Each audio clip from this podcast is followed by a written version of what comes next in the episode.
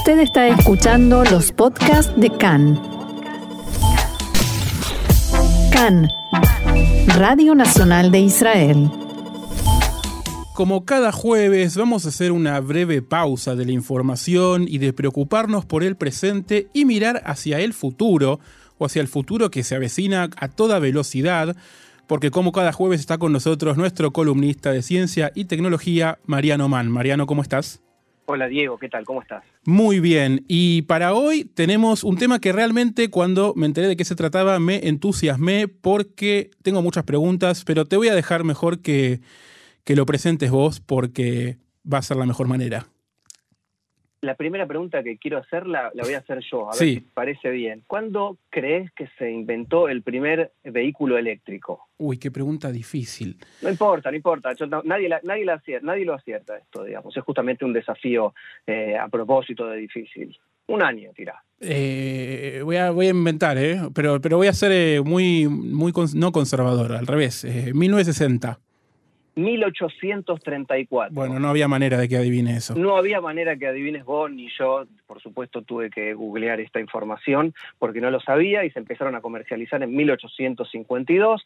Pero, por supuesto, ¿qué es lo que no tenían? Baterías recargables, sino que tenían eh, lo que se llamaban las famosas pilas. Bueno, Claro. ¿a, qué, ¿a qué viene esto? A que hay un nuevo desarrollo en Israel, un nuevo motor para vehículos eléctricos que, en principio, el que sería para un automóvil común y corriente, de familia o, o de transporte básico, pequeño, y tendría el tamaño de un teléfono inteligente, un motor del tamaño de un teléfono El inteligente. motor. El motor, estamos hablando de el largo, ¿no? Por supuesto, no de, de, de- de la profundidad que tiene un teléfono inteligente, digamos, sino que del largo estamos hablando que es todo una, una revolución. Pero porque- sería una cajita.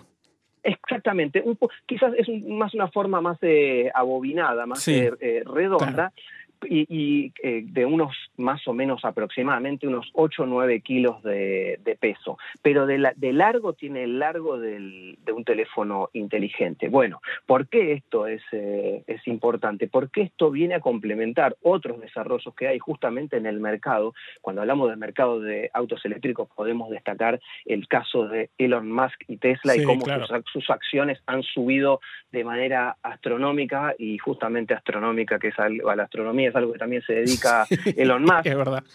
El año pasado se dispararon, lo que lo ubicaron a- a- en el primer puesto de, de las personas más ricas del mundo. Después hubo Sí, un llegó a estar corre- primero, ¿no?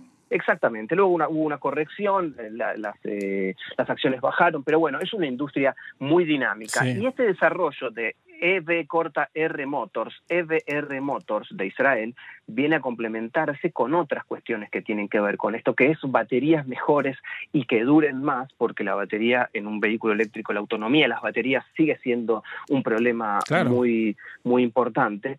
Eh, y eh, otro tipo de desarrollo local de una empresa que se llama REE, que es un chasis todo en uno. ¿Qué es esto, un chasis todo en uno? Es un, eh, una forma diferente, una, una plataforma modular, digamos, Sí. como un módulo común, como si fuera un, un skate, una patineta gigante con ruedas de auto. Y esto permite que tenga, en principio este chasis tiene componentes principales como frenos, sistemas térmicos, motor, que podría ser este motor justamente, y transmisión justo al lado de las ruedas. Esto significa que es un auto, lo que sería, eh, usando un anglicismo, customizable. Claro. Cada uno podría poner sobre ese chasis más o menos lo que quisiera, la carrocería, los vidrios, eh, los levantavidrios, lo que se le ocurra. Como un Lego de auto eléctrico. Exactamente, esto es un desarrollo israelí. Wow. La, la batería de, de- de estas que estábamos hablando de, de mucha autonomía, eh, también pueden utilizar en vez de grafito eh, mezcla de metaloides como silicio y otros, otros eh, compuestos que permitiría a, que esa batería se una, una carga completa para un día de entre 30 y 60 segundos. Entonces, en principio, para tener un auto eléctrico eh, en el futuro, no digo inmediato, pero sí próximo, podemos contar con un chasis, podemos contar con un motor de, de muy poco peso, muy liviano, un motor de 9 kilos, y podemos contar con baterías de, que se puedan cargar entre 30 y 60 segundos. Pero si nos enfocamos en el, en el, eh, en el motor este, en el que ya estamos eh, hablando más en profundidad, eh, hay un desarrollo de, la empresa EBR Motors que se llama, lo voy a leer porque es difícil, flujo radial del estator trapezoidal. Bueno, lo que sea mecánico... Hasta flujo radial más o menos entendí, después te perdí.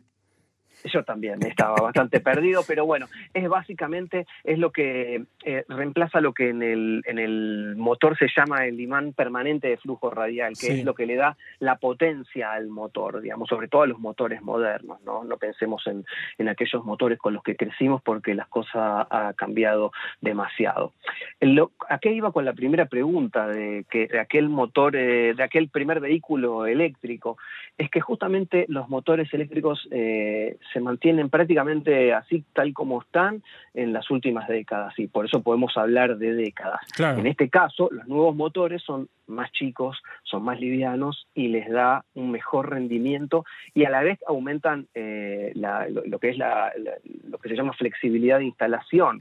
hay, hay mecánicos que, por ejemplo, no quieren saber de nada con diferentes tipos de autos. Cuando yo era chico eso ocurría básicamente con todo lo que eran los, la línea de, vehículos eh, pequeños de Fiat, como el 600, el 133, que venían empotrados. Bueno, esto tiene una flexibilidad de instalación absoluta se abre, se saca, se reemplaza, se corrige y esto por supuesto reduce los costos. Claro, incluso me imagino que los mecánicos que son reacios a, a este cambio de paradigma del auto de combustión al eléctrico, bueno, verán con no tan malos ojos un sistema tan sencillo. Sí, por supuesto, porque estos motores aparte se pueden eh, adaptar para todo tipo de, vehículos y esto le permite a un taller mecánico de vehículos con dos ruedas, como una moto más allá de, las bicicletas eléctricas, hasta camiones con baterías de, más kilo y de más autonomía. Y por supuesto los automóviles híbridos, que es justamente el malestar que genera en, los mecánicos. Más allá de, digamos, hay que ir a un mecánico especializado todavía, si hablamos, por ejemplo, el Toyota híbrido, no puede resolverlo el, eh, cualquier mecánico. Sí, en algunos países donde eh, las soluciones son menos ortodoxas, como por ejemplo en la Argentina, donde un mecánico es un lo resuelve todo con muy poco, con mucho ingenio y, poco dinero, digamos. Pero aquí donde reemplazan las partes por ley, eh, bueno, esto viene a ser una, solución, porque en, este caso la carga con la batería y el motor con enchufes de voltaje que van desde los 48 a 800 voltios hacen que se puedan cargar las baterías eh, más rápido. Me imagino ya en algún momento teniendo que cambiar el motor, pero en lugar de llevar el auto al mecánico, me saco el motor y me lo llevo, me llevo solo el motor y le dejo el motor y por ahí tengo uno de repuesto. Si es que lo que hay que hacer es una rectificación del motor, que para hoy en día con los autos todavía eh, a, gasolina tradicional o a diésel, eh, hay que levantar el motor con una especie de grúa que tienen o, bajar la caja. Bueno, sí, todo esto tiende a, ser mucho más eh, empático y mucho más sencillo, porque también tiene que ver con eh, el, uso de los materiales, que justamente en esta columna siempre eh, damos prioridad a todos los desarrollos verdes. En este caso tendría una refrigeración líquida y usaría imanes de ferrita que son menos contaminantes que otro tipo de imanes que se utilizaban hasta el momento. Mariano, la pregunta de rigor que hacemos siempre, ¿cuándo está disponible? Si ya está disponible, ¿cómo se accede a esto? ¿Cómo obtenemos más información? Bueno, en principio esto está, faltan algunas pruebas, aunque ya hay un prototipo actual que es justamente un motor refrigerado por aire, es decir, que en este caso no se fundiría si tiene un filtro de aire, por ejemplo, no, no, no, habría problemas de, refrigeración a través del agua, por ejemplo, y pesa justamente lo que unos 9 kilos, lo que decíamos eh, al principio. Va a haber otras nuevas pruebas con versiones eh, mejoradas que van a ser probadas con otro tipo de, de voltajes. Y también, por supuesto, se desarrollan motores para vehículos comerciales. Esto es una empresa, vamos a decir que es una empresa que se fundó hace nueve años y la empresa planea para cuando cumpla su décimo aniversario poder ya tener algún acuerdo cerrado con alguna automotriz para poder lanzar este este producto al mercado, teniendo en cuenta que la empresa EBR Motors está dirigida hoy por Ofer Doron, que fue director general de la División Espacial de Industrias Aeroespaciales de Israel y dirigió el equipo que diseñó y construyó el módulo de aterrizaje lunar Berejit de Space Hill. Es decir, que estamos hablando de un ejecutivo de altísimo nivel que nada tiene que ver con el, con el no alunizaje que vimos en su momento, que eh, de hecho se está trabajando hacia ello, digamos, eso tuvo que ver con, otras cuestiones que tienen más que ver con órbita, eh, pero bueno, es un ejecutivo de altísimo nivel, con muchos contactos, con mucho ímpetu y bueno, con, con ganas de lanzar esto realmente al mercado. Para saber más, como siempre, Israel 21C, Mariano Mann, de nuevo muchas gracias y Shabbat Shalom. Shabbat Shalom y gracias a ustedes.